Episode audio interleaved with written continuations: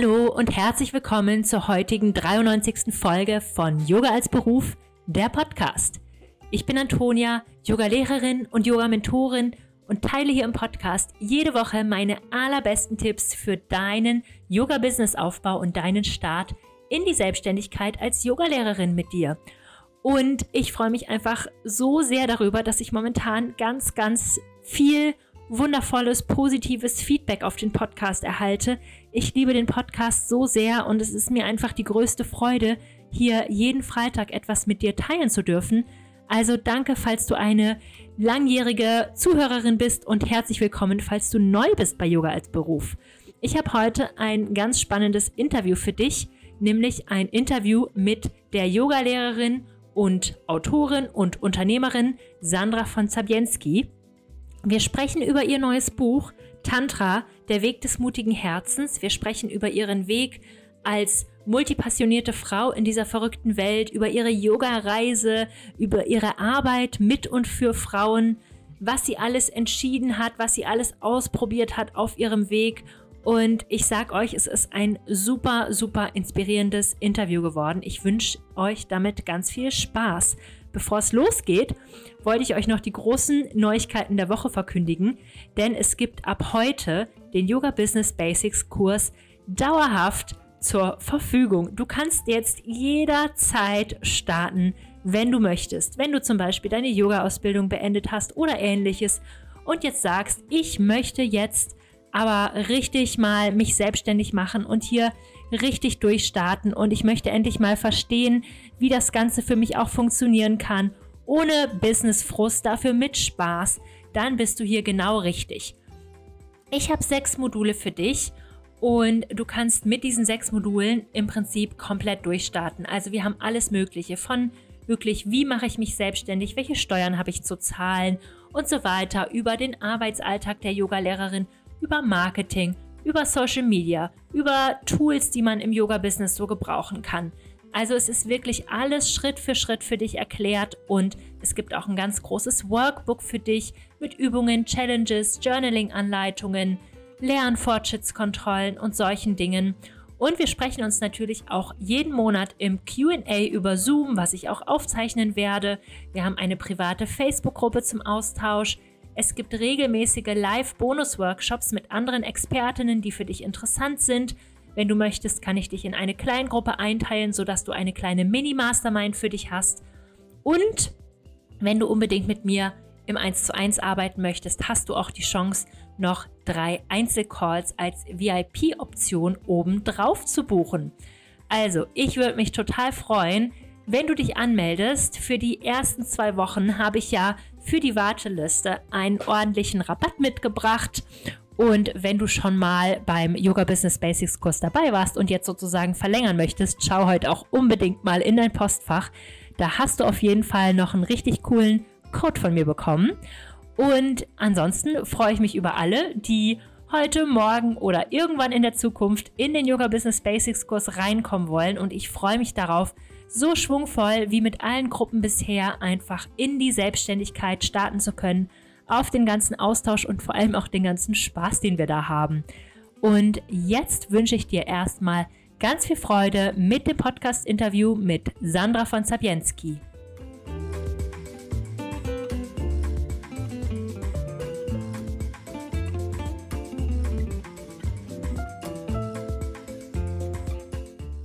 Hallo Sandra, herzlich willkommen im Podcast Yoga als Beruf. Schön, dass du da bist, um mit mir heute über ja, deinen Werdegang als Unternehmerin, Yogalehrerin, Autorin, Hundebegleiterin, ähm, alles Mögliche zu sprechen.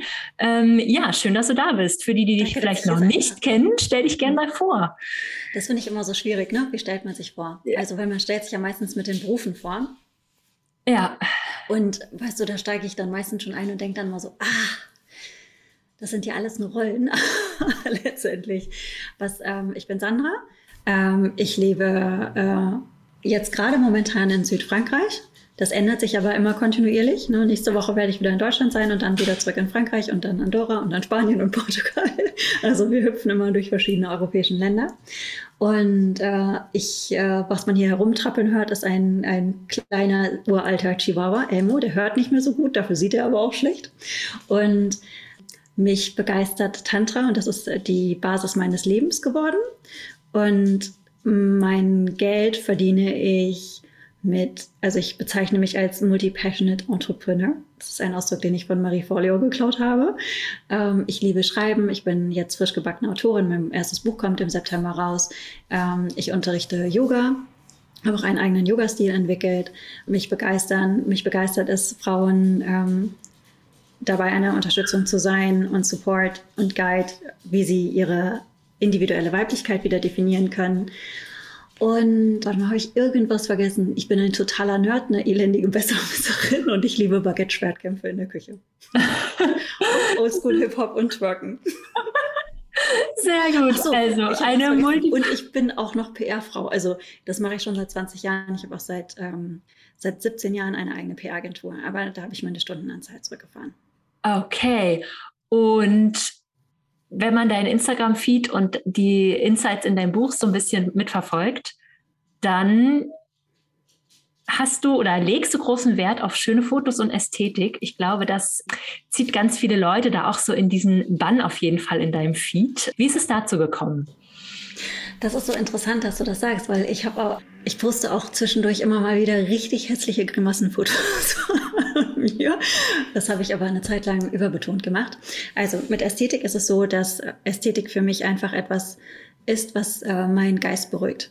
Weißt du, im Tantra gibt es äh, das sogar als Praxis, eine Praxis der Ästhetik, wo du die Ordnung und die Harmonie äh, in deinen und die Schönheit in deinen Geist hineinlässt und das entspannt. Das, dazu muss man ein Typ sein. Also manchen ist das total egal. Ja, also mein Vater zum Beispiel gar keinen Sinn dafür. Im Sinne von dem ist es super egal, wie äh, ein Haus aussieht.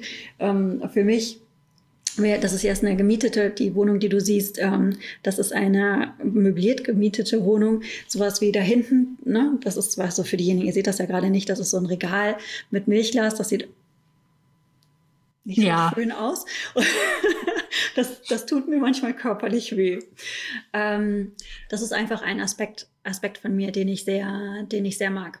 Mhm. Und ähm, bei meinen eigenen Fotos, jetzt momentan poste ich die Buchfotos, was natürlich, die sind natürlich dann äh, super schön, weil äh, das, das musste alles dann wirklich sitzen. Ich habe super viel Mühe mir damit gegeben, weil ich auch die jeweilige Stimmung der jeweiligen Göttin dann verkörpern wollte. Und mir macht das einfach, mir macht das ganz große Freude. Also mir macht das Freude, in einer schönen Umgebung zu sein, in einer schönen Landschaft, wobei Natur ist für mich eigentlich immer schön. Es macht mir Freude, mich nach meinen eigenen Auffassungen schön zu machen. Weißt du, das ist das Gleiche. Es hat was, es hat was Ordnendes. Hm. Ja, voll schön. Ich versuche die ganze Zeit das Sanskritwort irgendwie zu erinnern, weil diese Praxis hat natürlich einen Namen. Ich gucke gerade mal hier in meinem Bücherregal, ob ich das Buch, ich weiß, in welchem Buch es ist. Aber es ist halt nicht mehr, es ist nicht Saucha mit der normal, mit der Ordnung. Nein, nein, nein, okay. Es ist ähm, mit S ein Wort.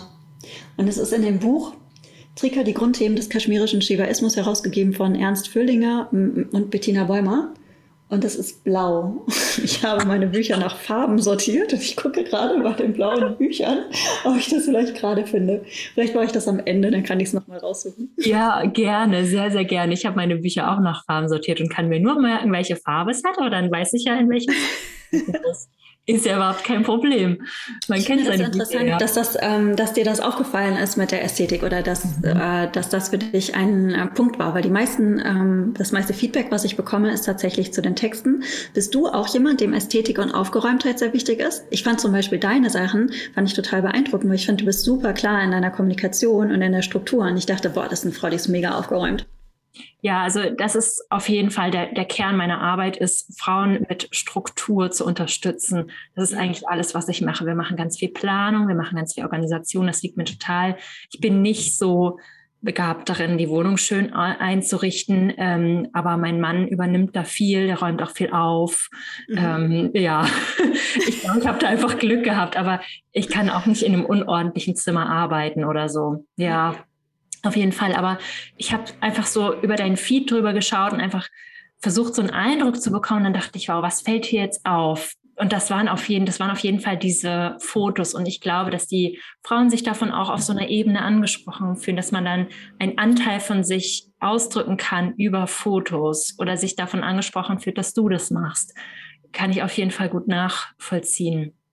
Ja, voll schön multipassioniert, du ziehst auch gern um oder ziehst du eigentlich nicht gern um? Ist es so ein Lebensumstand nee, momentan? Es ist so witzig, weißt du, ich dachte, als ich Abitur gemacht habe, dachte ich, niemals in meinem Leben werde ich selbstständig sein und ähm, umziehen mag ich auch überhaupt nicht und ich bin eigentlich ein total sicherheitsliebender Mensch, was mich nicht davon abgehalten hat oder Vielleicht war ich ein sicherheitsliebender Mensch, weil ich besitze jetzt zum Beispiel nur noch das, was in mein Auto passt. Man muss allerdings dazu sagen, es ist ein Geländewagen, da passt schon einiges rein. Und ich habe eine ganz spezielle Packtechnik entwickelt, äh, mit der ich auch viel, viel reinbekomme, insbesondere äh, Klamotten, wobei ich jetzt dazu übergegangen bin, wenn was Neues kommt, muss was anderes gehen. Nee, das hat sich einfach so ergeben. Wir wollten gerne unterwegs sein und wir können beide digital arbeiten und mich hat einfach nichts mehr an einem Ort gehalten. Und das ist häufig super, super schön und manchmal auch sehr, sehr herausfordernd. Also gerade jetzt im Sommer war das so, dass wir wirklich in einem Vier-Wochen-Trakt halt die, das Zuhause gewechselt haben oder es, und es noch weitergeht. Weißt wir waren erst in Biarritz, dann, war, dann, dann waren wir, Entschuldigung, manchmal switche ich ins Englische, weil ich halt fast nur Englisch spreche. Dann ähm, waren wir in Barcelona, dann waren wir in Andorra, dann äh, kurz in Toulouse, dann ähm, Biarritz und jetzt nächste Woche Deutschland und dann geht's wieder zurück nach Biarritz und dann gucken wir aber auch, wo wir eine Homebase uns dann sozusagen aufschlagen. Okay. Ich glaube, deine FollowerInnen werden das auf jeden Fall gespannt verfolgen und sehen immer deine Umzugsstories. Ich gucke das, das auch total gerne. Orte, das, das ist dann immer nicht mehr so spannend. So, ah ja, Sandra, wieder das Meer in Biarritz. Wir haben es jetzt schon drei bis 5.000 Mal gesehen. Du musst es nicht mehr posten. Ja, man sollte manchmal nicht glauben, was Menschen im Internet alles so interessiert über das, was man so teilt. Ich wollte dich eigentlich was anderes fragen. Wir haben eine Gemeinsamkeit, nämlich wir sind beide Anusara-Yoga-Lehrerinnen. Ich wollte gerne wissen, ob das dein Einstieg in die Yoga-Welt war oder wie es dazu gekommen ist. Nee, das war nicht mein Einstieg. Ähm, Anusara war die dritte Yogalehrerausbildung, die ich gemacht habe. Ich habe über 1000 Stunden an äh, Ausbildung. Und das war ganz äh, also verrückt, weil ähm, Anusara hat mich zum Tantra gebracht, weil Anusara mit einigen tantrischen Prinzipien arbeitet. Also es mixt klassische Yoga-Philosophie mit Tantra. Und, und das Tantra dann einfach so krass mein Leben verändert hat. Also so radikal, wie ich es niemals für möglich gehalten hätte.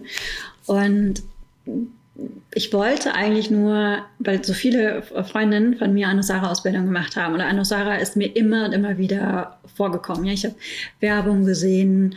Ähm, mir hat die Art des Unterrichts gefallen, wobei das ein Stück weit auch sehr auch anatomisch war, äh, so wie ich es damals kennengelernt hatte.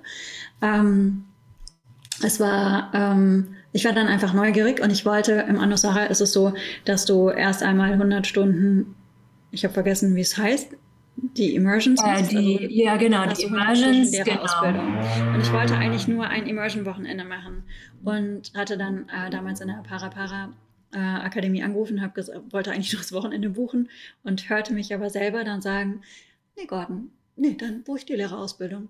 Ich freue mich drauf. Schickst du mir dann die Rechnung, ne? Danke. ich habe mir selber zugehört und konnte überhaupt nicht fassen, was da, äh, was da so vor sich ging. Aber Jetzt weiß ich, dass das Icha Shakti war. Und äh, das Icha Shakti ist so die Kraft der Intuition und das, äh, der, der präkognitive Wille, der auch mit dem göttlichen, universellen Willen, je nachdem, wie du das nennen möchtest, gleichgesetzt wird. Und ähm, das war dann der Beginn meiner Anusara-Reise. Und im Anusara habe ich auch 500 Stunden. Ah ja, okay. Okay, also sehr schön. Anusara Inspired und äh, auch Subject Matter Specialist. Wow, wow. Ja, voll schön. Und jetzt hast du ja mittlerweile deinen eigenen Yoga-Stil. Ähm, aber ja, äh, nimm uns doch noch mal ein Stück weit mit. Also PR, ähm, dann diese ganzen Yoga-Ausbildungen, dann ein eigener Stil. Also wie hast du diesen Weg so gefunden in dieser Yoga-Welt? Was waren Punkte, wo du dich entscheiden musstest? Oder woher wusstest du, jetzt hast du ja auch über das Icha Chakra gesprochen. Also Icha Shakti. Oh, Icha Shakti. Okay, das musst du gleich nochmal erklären. ähm, woher wusstest du, wie es jetzt weitergeht? Was hat dich da so geleitet? Also PR eigentlich ist das total traurig, wie ich in die gekommen bin, wobei ich auch dankbar dafür bin. Ne? So, man muss dazu wissen, dass ich schon seit ich ein kleines Kind bin schreibe. Ja, also seit ich einen Stift in der Hand halten kann und die ersten Worte so sich in mir formten, äh, habe ich Geschichten geschrieben. Schon in der Grundschule. Ja, es war, ich habe Aufsätze geliebt und auch meine äh, Lehrerin damals ist auch zu meinen Eltern gegangen und gesagt, hier gucken Sie mal, die Sandra hat wirklich Talent. Und dann wollte ich eigentlich gerne Journalistin werden oder Schauspielerin, weil ich es auch sehr liebe, auf der Bühne zu stehen. Also im Gegensatz zu vielen anderen bin ich zwar auch nervös, aber es ist dann so, wenn jemand ein Mikrofon hat und fragen würde, hat jemand etwas zu sagen, würde ich sagen, ich habe etwas zu sagen und würde das Mikrofon nehmen. Und äh, für beides habe ich mich zu klein gefühlt. Und dann habe ich überlegt, okay, was, äh, was geht denn so ein bisschen in Schreiben und vielleicht auch Events. Und dann hatte ich äh, damals im Magazin Joy äh, eine, eine Berufsbeschreibung einer PR-Beraterin gelesen und dachte, okay, das hört sich ganz spannend an, so gehe ich also dann in die PR. Und dann war ich sehr, sehr ehrgeizig früher und ähm, habe dann auch direkt das erste Praktikum noch direkt nach dem Abitur gemacht und äh, war dann irgendwann auch schon so dann folgten ganz viele Praktikas. Also während andere in den Semesterferien gereist sind, äh, habe ich in irgendwelchen Büros gehockt und habe Clipping Reports zusammengestellt. Also Reports, wo du, wo du schaust halt, welche, Artikel, welche Artikel gab es zu einem bestimmten Produkt oder einem Unternehmen oder zu einem bestimmten Thema und dann stellst du das halt eben entsprechend zusammen, dass man einen Überblick über die Berichterstattung bekommt. Habe einfach da schon angefangen, alles über oder vieles über die, nicht natürlich alles, aber vieles über die PR ähm, zu lernen und hatte so den ganz klassischen Weg, den man damals halt gegangen ist, mit Auslandsaufenthalt und so weiter und so fort. Und auch da in London habe ich gearbeitet, habe gleichzeitig an der LSI geforscht und bin da so ganz aufgegangen in dieser, in dieser Corporate World und habe auch schon vor dem Abschluss meines Studiums hatte ich, äh, einen, hatte ich einen Arbeitsvertrag ich war damals wirklich wahnsinnig, wahnsinnig ehrgeizig. Ich habe ich hab auch für das Examen habe ich nur gelernt. Hat dann auch zu einem sehr, sehr guten Examen geführt und ich wäre auch fast in Harvard gelandet. Ich hatte drei Professoren und äh, jemand von der Lufthansa, die mich für ein Stipendium dort empfohlen hatten. Hat dann aber leider nicht geklappt. Und ähm, das war für mich super wichtig, der Erfolg. Weißt du, ich war sehr, sehr hart. Ich sah auch ganz anders aus. Ich war auch sehr hart im, ich war sehr hart im Gesicht irgendwie. Weißt du, was ich meine? Obwohl ich natürlich deutlich weniger Falten hatte und einfach mal 20, nicht 20 Jahre, aber 15 Jahre jünger war, war da eine solche Ernsthaftigkeit und Festigkeit, wenn ich jetzt halt eben Fotos sehe, äh, die ja, die, die, die darauf beruhte, dass ich dieses innere Brennen, etwas zu erreichen und etwas darzustellen, ähm, dem einfach folgen musste.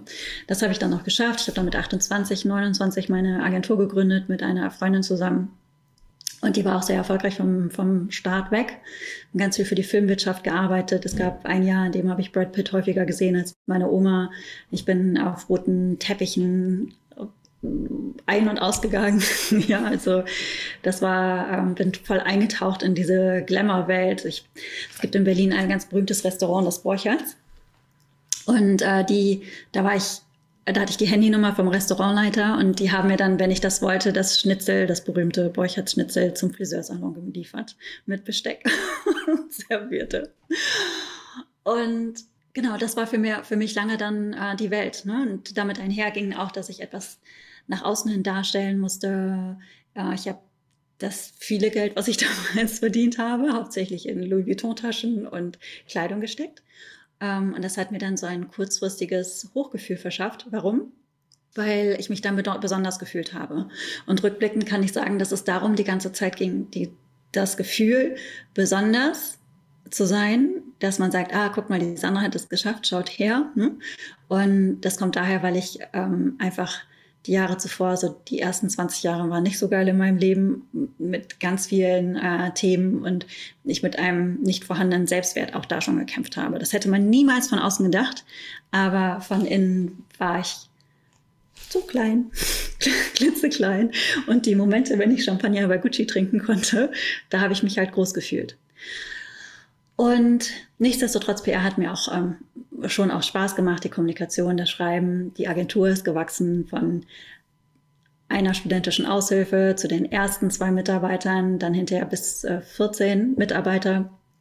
Und dann ist der große Zusammenbruch gekommen. Und zu dem Zeitpunkt hatte ich schon Yoga entdeckt. Das war für mich lange Zeit ja esoterische Krankengymnastik. Ich wollte damit nichts am Hut haben mit Yoga, ja. Aber ich habe angefangen zu surfen und äh, ein Freund hatte mir damals gesagt, Sandra, wenn du richtig surfen möchtest, du musst flexibler werden und das geht nur mit Yoga. Du musst mit Yoga anfangen. Und dann hatte ich äh, erst Bikram-Yoga entdeckt weil ich wollte als alte Thai-Boxerin natürlich dann das härteste Yoga machen, das es gibt, ja. Also bloß nicht das Verweichlichte auf Schaffellen. Das fand ich ja so albern. Und als dann aber der Zusammenbruch kam, da bin ich über das Power-Yoga zum Vinyasa-Yoga gekommen. Und da habe ich dann gemerkt, okay, ich habe meinen Ex-Mann damals verlassen. Meine Agentur ist zusammengebrochen. Ähm, wir haben wirklich, mussten fast alle, alle Mitarbeiter entlassen. Und ich weiß nicht, ob man schon mal warst du schon mal in der Situation, Mitarbeiter zu entlassen? Mm -mm. Ist kein Spaß. Ich habe nur Freelancer. Ja. Aber selbst ja. das würde mir das Herz brechen, wenn ich die entlassen müsste. Ja, du hast ja auch nochmal, also einmal hast du natürlich ja, gesetzliche Reglementarien, nach denen es dann eben gehen muss. Und es war für uns einfach nicht mehr machbar, weil wenn du Mitarbeiter, festangestellte Mitarbeiter beschäftigst, ist das in Deutschland einfach so teuer. Du musst einfach die Hälfte des Gehaltes nochmal drauf zahlen an Sozialabgaben. Und es war einfach nicht mehr machbar. Und jetzt davon abgesehen, das Emotionale war natürlich schlimm. Ich wusste nicht, ich wusste nicht, wo werde ich landen. Ich hatte nur temporär was zur Zwischenmiete gefunden. Werde ich mit 100.000 Euro Schulden dastehen? Ehe auch im Arsch, ja. Und die Beziehung danach ist auch in die Brüche gegangen. Und ich dachte, ich bin in so einem Strudel nach unten gefangen. Und in diesem Strudel nach unten und in diesem Tornado der, der Gefühle war die Yogamatte dann der Punkt, wo ich Ruhe gefunden habe. Und da musste ich auch jeden Tag wirklich Yoga praktizieren. Und dann ist der Wunsch entstanden, die erste Ausbildung zu machen. Das hatte ich damals im Satya Loka gemacht in Ahrensburg. Das war das Studio, was bei mir in der Nähe war. Und von da an hat es mich dann gepackt. Und vom Vinyasa ging es dann erst in die Yogatherapie, von der Yogatherapie ins Anusara, Hormon-Yoga und dann halt eben der Deep Dive ins Tantra. Und so ist das gekommen. Wow. Das habe ich sehr weit ausgeholt. Ja, aber ich glaube, das beantwortet. Ja, weil wenn man selber in einer Situation feststeckt oder in einer Situation sich befindet, die schwer ist, wo man auch das Gefühl hat, das sind Dinge, die von außen als Fehler angesehen werden oder als ob man irgendwas total schlecht gemacht hätte. Die Ehe bricht auseinander, das Unternehmen geht den Bach runter, diese ganzen Dinge. Man interessiert sich vielleicht auf einmal nicht mehr für das, wofür man sich früher interessiert und hat das Gefühl, man muss ein Gerüst noch aufrechterhalten. Ich glaube, das sind Dinge, die viele Frauen, die hier zuhören, nachvollziehen können. Aber zu hören, dass es auch weitergehen kann in einer ganz anderen Richtung, auch dass man da auch vertrauen darf, dass irgendwas kommt und dass es dann ein paar Jahre später alles auch nicht mehr ganz so schlimm ist, ohne das minimieren zu wollen, wie schlimm es war. Äh, ich glaube, das ist sehr hilfreich und ich kann da immer nur mein großes Vorbild Elizabeth Day ähm, zitieren, dass man nicht davon ausgehen kann, dass man ein Leben leben kann, ohne dass Dinge schieflaufen. Wir müssen das einkalkulieren und es werden auch große Dinge schieflaufen. Und ich liebe das aber, Geschichten zu hören von Frauen, die große Wandlungen durchgemacht haben. Was ist dann passiert? Wie hast du das entschieden? Was hast du dann gemacht? Wie war das für dich? Ich finde das ungemein faszinierend. Ich habe äh, noch während der Ausbildung angefangen zu unterrichten und zwar jeden, der nicht schnell genug weglaufen konnte. Das war sehr, sehr furchtbar. Also wirklich schlimm. Mir tun die Leute sehr leid. Das waren ausschließlich meine Freunde und meine armen Nachbarn. die leiden mussten. Aber beim, mit dem Unterrichten ist es so, mein Thai-Box-Lehrer hat immer gesagt, Kicken lernt man nur durch Kicken. Und das ist, das ist für mich einer der Lebensweisheiten. Ja. Bestimmte Dinge lernst du einfach nur, indem du sie tust. Und mhm. du kannst ganz lange ähm, vor deinem, dich hinter deinem Perfektionsanspruch vielleicht verstecken, aber du, man muss diesen loslassen und du musst dir erlauben, richtig fundamental Kacke zu sein und einfach Dinge auszuprobieren. Und so ist das halt eben mit dem Unterrichten. Deshalb habe ich schon direkt angefangen und nach der Ausbildung hat niemand auf mich gewartet. Also wir hören ja ganz häufig, es gibt im, im, in der Yoga-Szene gibt es so ein paar Dinge, die findest du in fast jeder, in jedem Yoga-Training ähm, und äh, was, was dann die Menschen sagen weil das sozial erwünscht ist. Und wir gerade in Deutschland ein ganz großes Bescheidenheitsding haben. Ja? Also wenn du nicht bescheiden bist, vor allen Dingen als Frau, nicht gut. nicht gut. Verlangen, die verlangende Frau ist sozial nicht besonders akzeptiert in Deutschland. Und in Yoga-Teacher-Trainings hörst du ganz häufig dann so Sachen wie, ja, die Ausbildung, ich möchte es ich möcht's nur für mich machen. Das ist, äh, mhm. äh, ich weiß noch nicht, ob ich unterrichten will. Das wird sich dann zeigen, ob das, äh, ob das, ob sich, ob sich das so entwickeln mhm. darf. Und auch nach dem, wenn du dann Yoga unterrichtest, dann ist dann auch so diese leicht überlegene Bescheidenheit, so ja, also ich wollte ja gar nicht, aber ich bin dann gefragt worden, ob ich nicht eine Stunde übernehmen möchte. Und so ist das dann gekommen, dass ich unterrichtet habe. Das war bei mir nicht so, bei allen, bei denen das nicht so ist, ja. Keiner wollte mich. sondern ich bin selbst aktiv geworden. Ich habe das Studio, wo ich die Ausbildung gemacht habe, angesprochen und gefragt, kann ich nicht eine Stunde, kann ich als Vertretung arbeiten, kann ich eine Stunde im Wechsel haben? Dann habe ich eine Stunde im Wechsel bekommen. Ich habe mir Bewerbungsmappen fertig gemacht und bin Yoga-Studios damit abgeklappert und habe gesagt, hallo, ich bin Anna, ich habe gerade meine Yoga-Lehrerausbildung gemacht. kann ich vielleicht als Vertretung unterrichten, Fitnessstudios und so weiter und so fort. Also ich bin selber rausgegangen und habe mich darum gekümmert, dass ich Yoga auch unterrichten kann. Und dabei ging es mir logischerweise erstmal nicht ums Geld, weil jeder, der Yoga unterrichtet, weiß, dass man erstmal damit kein Geld verdient, vor allen Dingen nicht mit Klassen, sondern ich wollte einfach dann direkt unterrichten. Und das habe ich auch richtig viel dann gemacht. Also ich habe alles unterrichtet, was mir angeboten worden ist. Alles. Also ich hatte eine Zeit lang einen 40-Stunden-Job und habe fünf Klassen die Woche unterrichtet. Und irgendwann habe ich dann gemerkt, als es dann weiter gewachsen ist, dass das so nicht geht. Und ich habe gedacht, so, oh, ich würde eigentlich gerne mehr im Yoga-Bereich machen. Wie, wie vereine ich das? Wie mache ich das mit meinem 40-Stunden-Job? Und dann war es auf einmal so klar, so, naja, es ist deine Firma. So, du hast natürlich auch die Möglichkeit und das Recht, auch sonst gegebenenfalls runterzugehen auf 20 Stunden. Damals waren es 20 Stunden. Und das habe ich mit meiner Mitgesellschafterin gesprochen. Wir haben dann interne Lösungen dafür gefunden und äh, das war dann sozusagen der Start, dass ich mehr anbieten konnte. Und dann habe ich auch ein Coaching gehabt, wie ich mich positionieren kann, wie man, also ein, ein Yoga-Business-Coaching. Ich glaube, das bietest du ja auch entsprechend an. Damals gab es das noch nicht in Deutschland. Ich habe es mit Ava Taylor gemacht die auch eine äh, Agentur für Yoga-Lehrer hatte, Yama Talent. Und bin dann hinterher auch selber in die Agentur aufgenommen worden. Da war ich super stolz, weil da Leute wie Mackin Curry und so drin waren. Und Genau, habe mich also mit der Business-Seite beschäftigt, weil es fällt mir super leicht, das für andere zu machen. Für mich selber, wie so vielen, fällt es immer einfach schwerer, ne? das wirklich zu identifizieren. Und Ava hat dann Studios für mich angesprochen, ob ich nicht einen Workshop dort halten kann. Und so sind dann, also einer meiner ersten Workshops in der, waren in der, war in der Schweiz, in, bei Ata Yoga. Und ich habe dann selber tatsächlich auch noch, ähm, ich hatte ein, ein Workshop-Konzept entwickelt und hatte selber dann auch Studios ähm, gefunden, die das gerne mit mir machen wollten. Und so hat das dann angefangen.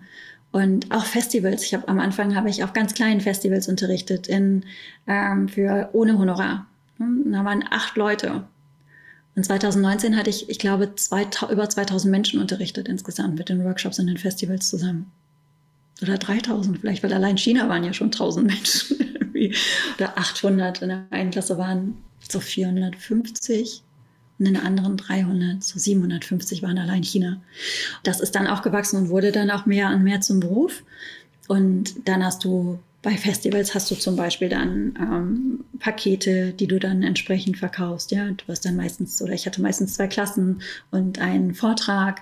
Ähm, das Tantra, das hat einfach mehr Interesse geweckt, wahrscheinlich auch einfach, weil mich das so sehr gepackt und begeistert hatte. Und so ist es dann gewachsen, gewachsen, gewachsen, bis dann 2019 dann wieder ein Zusammenbruch kam, ähm, oder 2020 mit äh, Corona. Und dann musste ich mich wieder neu erfinden. Und dann kam das Online-Geschäft, was ich ohne Corona niemals gemacht hatte, hätte. Und das war aber eine riesige Chance, weil eigentlich war mein Jahr 2020 bis Ende des Jahres verplant. Ich hatte überall Termine für Workshops, Festivals und so weiter. Ich war ein Jahr lang im Voraus ausgebucht. Und das habe ich jetzt nicht mehr, weil ich mich ja selber buche. Das heißt, ich weiß jetzt schon, was ich bis ungefähr März so grob mache.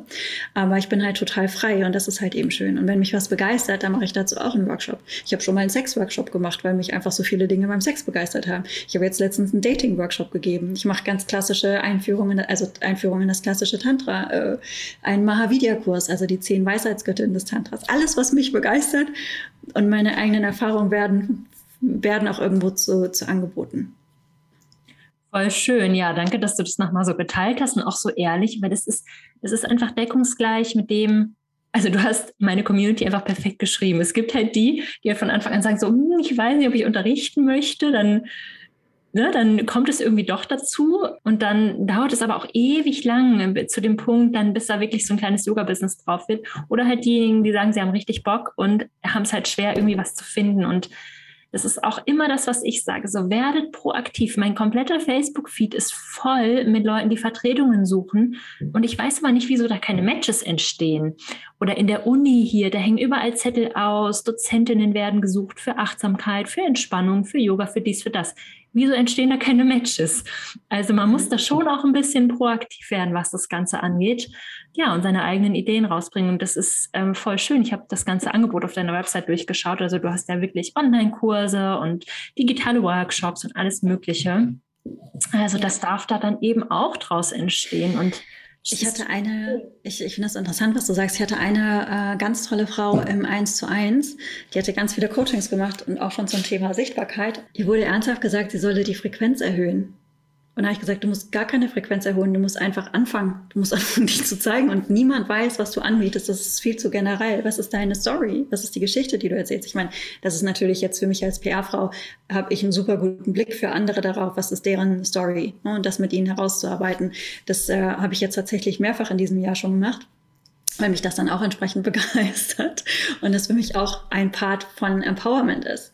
Und weißt du, wir hatten nur vier Stunden und sie hatte vorher kein einziges Coaching verkauft und wir hatten nur vier Stunden zusammen. Sie hatte nur ein paar wenige Instagram-Posts gemacht, die wir aber wirklich on point waren und sie hat direkt die erste zahlende äh, Klientin dadurch gewonnen. Also das mit der Frequenz und mit Energie kann man auf jeden Fall machen. Ich für mich selber habe letztens auch festgestellt, boah, warum bucht gerade einfach keiner? Ich meine, natürlich gerade ist es momentan für alle super, super schwierig. Ich weiß nicht, wie es bei dir aussieht, aber mit vielen, mit denen ich spreche, ist es halt wirklich gerade extrem schwierig und Deutschland ist extrem angstbehaftet. Aber ich habe auch mir die ganze Zeit immer gesagt, mir ist das alles zu viel, weil sehr viel in diesem Jahr bei mir los war, auch privat, ähm, bis, was man jetzt nicht auf Instagram liest, aber da waren sehr viele Herausforderungen, sehr, sehr, sehr, sehr, sehr, sehr viele Sachen. Und ähm, wenn ich aber die ganze Zeit mir selber sage, mir ist alles zu viel und eigentlich äh, nur Ruhe haben möchte, dann kommt natürlich auch nichts. Aber du musst beide Seiten machen. Weißt du, du kannst einmal natürlich deine Frequenz erhöhen oder wie immer du das nennen möchtest oder dich innerlich darauf einstellen, aber man muss auch wirklich aktiv werden. Und ich habe drei Unternehmen geführt, ich meine, ich habe drei Unternehmen aufgebaut und es war mit jedem einzelnen war es gleich. Die ersten Jahre arbeitest du dir den Arsch ab. Ich, also ich sehe ganz viele Six, Seven Figure äh, die sagen, äh, Seven-Figure-Business ohne den Finger zu, also so und dabei trotzdem frei zu sein. Ich habe überhaupt keine Ahnung, wie das funktioniert. Äh, seven Business Figure oder Six Figure, Seven ist Millions, ne? Millionen, ne? Ja. Äh, ne, dann war es eher Six Figure, aber ich kenne das. Ich habe, habe so ein Business in der, in, äh, in dem äh, zweiten Job. Da bin ich aber selber fest angestellt und deshalb halt leider auch nicht mehr das Gehalt.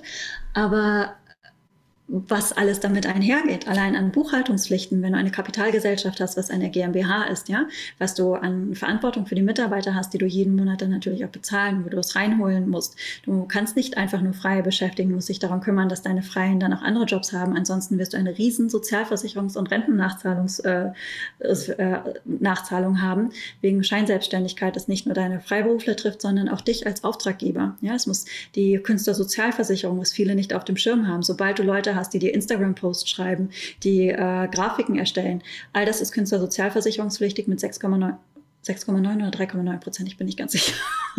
Das muss man alles auf dem Schirm haben, das alles ähm, das heißt, du kannst vielleicht, äh, du kannst vielleicht einen Turnaround, einen Umsatz haben von 500.000, 800.000, von einer Million. Aber was ist denn tatsächlich der Gewinn, der übrig bleibt? Das muss man sich gucken und muss man sich angucken. Und ist dir das wichtig oder ist dir die Zeit wichtig? Also bei mir habe ich festgestellt zum Beispiel, dass die Zeit, also wie ich leben möchte und die Qualität der Zeit und überhaupt Zeit zu haben, ist für mich wichtiger als Geld. Weil ich habe echt gut verdient, sehr, sehr, sehr gut. Ähm, es war so, dass ich eine Seychellenreise für zwei aus meinem laufenden Gehalt zahlen konnte. Und jetzt habe ich deutlich weniger und ich bin deutlich glücklicher. Also da ist es auch mal so die Frage, was, was steckt, steckt dann dahinter? Will ich das wirklich? Bin ich, bin ich bereit, all die Konsequenzen auch dazu zu tragen? Also ja, ich bin immer ein bisschen skeptisch, wenn ich das sehe, ob man wirklich six, seven, weiß ich nicht was, Figures machen kann, ohne die entsprechende Arbeit dahinter. Also Und vor allen Dingen in Deutschland, ja. weißt du, mit den ganzen also, Reglementarien, die du hast. Das, ich kriege da, krieg da einen richtigen Anfall, wenn ich sowas lese, weil das sind oft Menschen, die sich über Jahre mit super viel harte Arbeit, total viel ähm, unternehmerischem Wissen und auch schon oft einem, einer Business vorher, so wie bei dir, das aufgebaut haben, was sie jetzt haben, also ihren ganzen Erfahrungsschatz, vielleicht auch ihre Freelancer, wie auch immer damit reinbringen, teilweise ganz viel unbezahlte Arbeit über PraktikantInnen haben. Und dann behaupten, die einfache Lösung, die einfache Formel verkaufen zu können, alles über Energie, das funktioniert nicht. Wir haben dann die, die das mitmachen, die haben dann keine Positionierung, die haben keine klare Kommunikation, die haben keine ja. Strategie, keinen Redaktionsplan, keine gut strukturierte Website. Wenn das nicht steht, das nennt man ja dann in dieser Sprache Container, aber wenn der Container nicht da ist, wenn da kein Buchungssystem ist, wenn da kein Finanzplan, Liquiditätsplan dahinter ist, dann funktioniert das nicht. Und deswegen finde ich, wird man da so ein bisschen an der Nase herumgeführt mit diesem, ne, das, das kommt dann alles, wenn man in der richtigen Energie ist. So, so ist es halt einfach nicht. Und schon gar nicht, wenn man Rentenversicherung zahlen muss und Lohnnebenkosten und Einkommenssteuer. Das weiß man ja auch erst im nächsten Jahr, wie viel Einkommenssteuer man abfüllen muss. Auch schwierig. Ja, bei mir weiß ich das jetzt immer vor im Voraus. Wir haben das auch, du kannst es auch hoch oder runtersetzen. Ja. Das würde ich auch total empfehlen, weil ich habe das ein Jahr lang nicht wirklich getrackt und habe dann äh, wirklich mehrere tausend Euro dann mit mir herumgeschleppt, die ich nachzahlen musste. Ist so, dabei habe ich schon vorher zwei Firmen gehabt. Ja, die ersten drei Jahre sind anstrengend, immer. So habe ich noch nie anders erlebt. Vielleicht hat andere, gibt es aber auch andere Erfahrungswerte. aber es ist natürlich auch toll, weil du es ja für dich selber machst und das ist dann schon belohnend, finde mhm. ich. Und ja, ich bin auch skeptisch, aber ich muss auch sagen, ich kenne niemanden von, also äh, ich kenne keine Insights, ich kenne keine Menschen persönlich, die das für andere anbieten. Vielleicht gibt es da ja auch ganz tolle Konzepte darunter. Wer weiß. Und hätte ich Interesse, sag Bescheid. Kann das bitte jemand Bescheid sagen, dass wir nicht mehr so viel arbeiten müssen? Geht das vielleicht auch ohne E-Mails? Kann man ein Business führen ohne E-Mails? Ja. das Lachen, als ich angefangen habe zu arbeiten als Praktikantin, äh, da war das noch nicht mit E-Mails, ne? Das kann man sich heute nicht vorstellen. Mhm. Wir haben die ersten Pressemitteilungen, die, ähm, die, äh, die ich gemacht habe, da haben wir Faxe geschickt. Wow. Ja, da müsste ich als Praktikantin sehr viele Faxe schicken.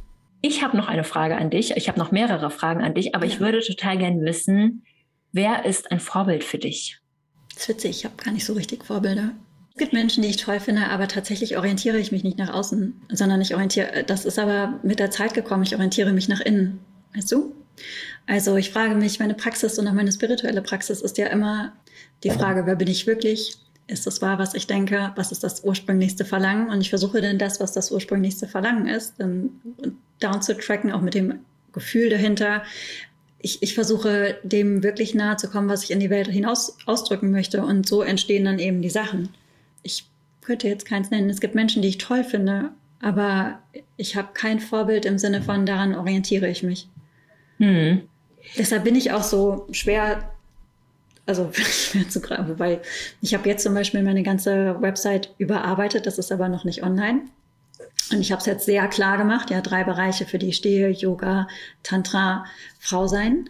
Ähm, aber es muss halt aus mir selbst herauskommen. Und ich kenne es aber von Anfang, als ich äh, mich selber, und das, vielleicht ist das das, worauf du hinaus möchtest, wenn du am Anfang überlegst, wer bin ich denn, wie positioniere ich mich denn, dann guckst du ja auch schon, wer inspiriert dich oder wo findest du, haben das Frauen ganz toll gemacht, ne, ihr, ihr Business aufgebaut. Und gibt es Elemente davon, die du vielleicht äh, auch machen kannst? Meinst du das? Ja, genau. Also ich meine, meistens ist es ja so, dass wir Menschen für irgendetwas bewundern, die aber nicht persönlich kennen. Deswegen sind es ja meistens nur Aspekte von irgendetwas.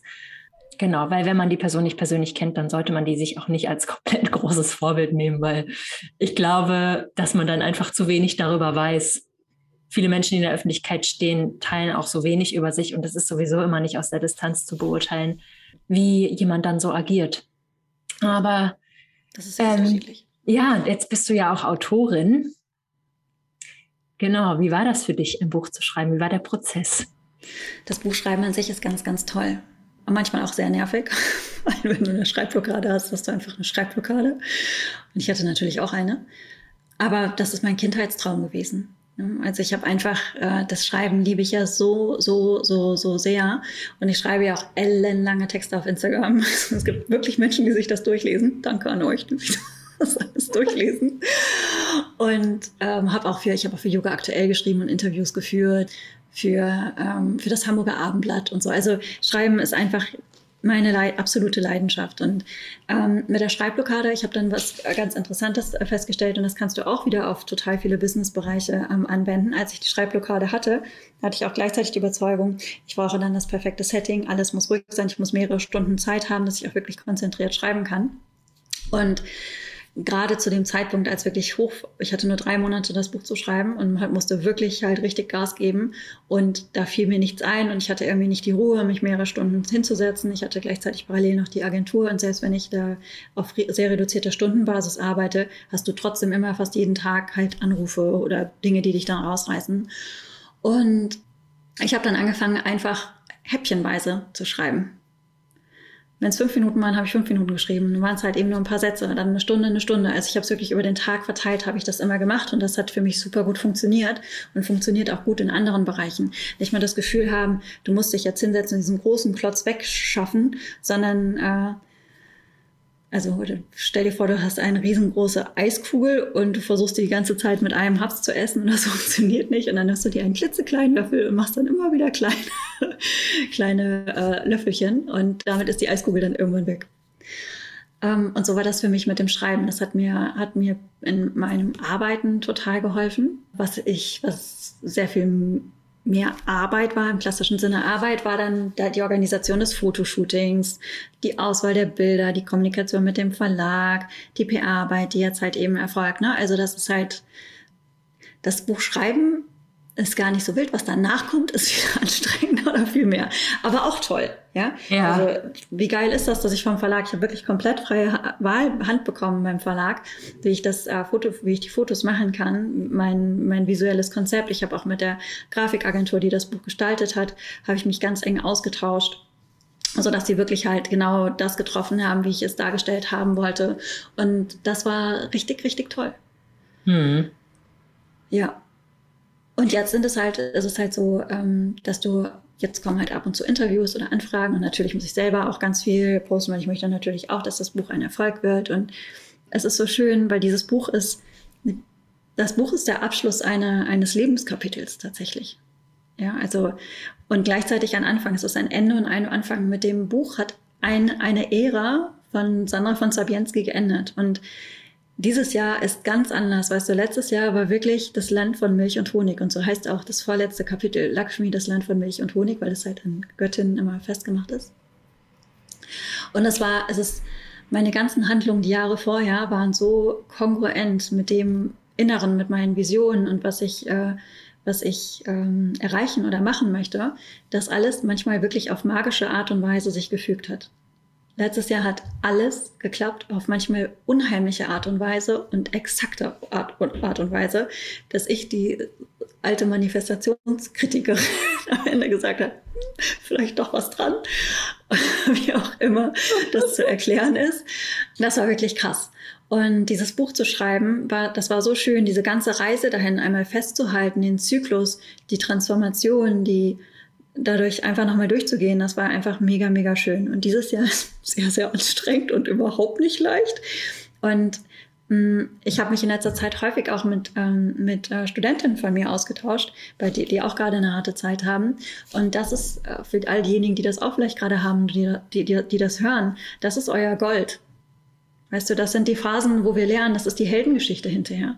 Und anstatt zu sagen, es ist halt mega scheiße, oder du darfst das sagen, ja, also erstmal sagen, es ist alles mega scheiße und deine Freundin anrufen und voll heulen, ja, und das erstmal raus, Druck rauslassen, aber dann wieder dazu zurückzufinden und zu sagen, ja, das ist gerade schwierig, ähm, und das ist gerade eine Phase des Lernens und solche Wachstumsschmerzen tun einfach weh, aber das ist genau das, wo in zwei, drei Jahren wieder vielleicht das nächste Buch, der nächste Workshop, ähm, mhm. das, wieder etwas aus dir erwächst, einfach weil du es gemeistert hast. Und diese Krisen sind nicht nur großartige Chancen für uns selbst, halt eben äh, zu, zu wachsen und zu lernen. Ähm, auch wenn man das manchmal, das ist toxische Positivität, wenn du nur sowas dann reinballerst, wenn jemand gerade recht halt ein tiefes Down hat. Das ist absolut kacke und das ist wirklich auch häufig, es ist, keiner sollte es absprechen, wenn einfach schwierige Zeiten da sind. Aber das gleichzeitig ähm, nicht zu oder nicht zu vergessen, zu sehen, dass da das Gold drin ist, ja, der, der, der, ähm, das, was du vielleicht daraus kreieren kannst, das ist halt wahnsinnig schön. Und ich bin sicher, dass aus dieser Zeit wieder was Neues wachsen wird, weil das eine ganz andere Ära sozusagen ist und es ist der Beginn von etwas. Ich weiß aber noch nicht, wohin mich das führt. Total so spannend. gekommen. Was möchtest du der Welt mit diesem Buch, was jetzt rauskommt, mitgeben? Dass äh, die Frauen, also ich weiß, es haben sich auch ein paar Männer gekauft. Ich hoffe, sie können was damit anfangen. Dass sie, ähm, dass sie Freiheit entdecken und dass sie sich erlauben, auch sich selbst auszudrücken und nicht mehr zurückhalten und die Welt mit Sinnlichkeit, Neugierde, es muss nicht immer Freude sein und Happiness, es kann Neugierde reicht, ähm, Offenheit, ihr Leben leben und dabei gleichzeitig in sich geerdet sind und durch diese Erdung halt frei sind. Sehr schön. Freue mich, dass es bald rauskommt. Man kann es jetzt bislang nur vorbestellen, oder? Genau, aber ich glaube, wenn der Podcast raus ist, dann ist es auch schon, also es kommt am 21. September und ich glaube, du. Dann ist es kurz danach, genau. Dann werde genau. ich das auf jeden Fall direkt mit verlinken für euch. Kann man bestellen. Oder haben sich wahrscheinlich Oder auch anhören. Das gibt es auch als Hörbuch. Hast du es eingesprochen? Ja, der Verlag wollte auch gerne, dass ich das selber einspreche. Deshalb haben sie dann in Barcelona mir ein Studio gesucht, wo ich dann vier Tage lang fast acht Stunden pro Tag verbracht habe und dann das Hörbuch eingesprochen habe. Und wie kam das? Bist du auf den Verlag zugegangen oder sie auf dich? Tatsächlich ist dieser Verlag auf mich zugegangen und auf mich zugekommen und ich hatte witzigerweise an dem Tag, als ich den äh, Vertrag von einem anderen Verlag hatte. Weil das Buch wollten zwei Verlage haben. Ah. Und dann hat mein Verlag gesagt, nee, wir wollen dich aber unbedingt, wir geben dir jetzt ein Angebot, wozu du nicht Nein sagen kannst und das war dann auch so. einfach so okay. gemacht, dass ich gesagt habe, okay, sorry, es tut mir so leid. Aber, ähm, und das ist über Instagram gekommen. Und über die Texte, die ich bei Instagram geschrieben habe. Und das ist ganz, äh, das ist ganz cool, weil so viele Menschen haben immer so ein Social Media Hate. Und ich glaube, Social Media ist genau, oder Social Media, Tinder, egal was, auch im digitalen Leben ist es das, was du reingibst. Ja? Wenn du ja keinen Bock darauf hast dann und immer nur sagst, wie, oberflächlich oder doof das ist, dann wirst dann ist das halt dein Filter der Realität. Aber es hat halt auch ganz viele Chancen. Also mein, mein Traum als Autorin ist dadurch wahr geworden, dass ich einfach stumpf immer 2200 Zeichen auf Instagram vollschreibe. Ja, total kann ich dir nur zustimmen. Also ich habe auch durch Instagram die schönsten Dinge erlebt, die tollsten Menschen getroffen. Das ist mein, das ist meine Google-Suchmaschine. Wenn ich irgendwas brauche, frage ich einfach ja, meine Community. Das ist das Beste. Ähm, ja. ja. Ich würde zum Schluss super gerne noch wissen, wenn du den Frauen und Yogalehrerinnen hier in der Community was mitgeben könntest aus deiner Erfahrung, was wäre das? Also meine liebste tantrische Göttin ist ja Lelita Tripura Sundari. Sundari. Und einer, ich sage mal Sundari, aber es ist Sundari. Die Betonung ist auf dem I. Und sie hat tausend Namen. Und einer ihrer Namen ist She Who Has Pleasure in Ruling sie die Vergnügen am Regieren hat. Und das ist etwas, was wir Frauen uns äh, nicht so sehr erlauben. Ähm, ich kann für die Männer nicht sprechen. Das ist deshalb, äh, das ist etwas, was ich, äh, was ich jetzt oder Menschen, die sich als Männer identifizieren, äh, nicht sagen kann. Aber ich glaube, du hast auch explizit Frauen nach Frauen gefragt, richtig? Oder Menschen, die sich als Frauen identifizieren. Und das ist etwas, was nicht gerne gesehen wird, dieses Regieren, dieses Verlangen. Und ich möchte gerne ich möchte euch ermutigen, rauszugehen. Es, ihr müsst euch nicht schämen, aktiv zu werden. Ihr seid keine bessere oder schlechtere Yoga-Lehrerin, nur weil ihr nach einer Stunde gefragt habt. Ja, es ist so ein ganz komisches Wertesystem irgendwie dabei. Ihr könnt euch so toll entwickeln und das ist da alles, was äh, alles was zählt. Ja, die Chancen wahrnehmen und die die Entwicklungs Chancen zu sehen und dann einfach sich zu trauen. Und ich würde mir wünschen, dass viel mehr Frauen dieses Pleasure, ähm, dieses Taking Pleasure in Ruling äh, ähm, kultivieren würden. Das, äh, das erlauben, machtvoll zu sein. Wow, ich danke dir. Ich finde das echt eine tolle Aussage und ja, ich freue mich jetzt einfach total auf das Buch. Da gibt es ja sicherlich auch was darüber dann, oder? Ja. Sehr schön. Das ist das vorletzte Kapitel. Ah, wie schön. Liebe Sandra, ich danke dir, dass du in den Podcast gekommen bist. Danke und, für das Gespräch. Ja, so schöne Dinge hier. Es war so schön, weil, äh, also war auch für mich super interessant, weil sonst ist es nie Business. Ne? Und das ist halt mal ganz interessant, so einen Business-Talk zu führen. Ja, danke dir. Du hast uns ganz tolle Sachen mitgegeben. Das wird, glaube ich, die Community richtig freuen. Danke dir. Das ist schön.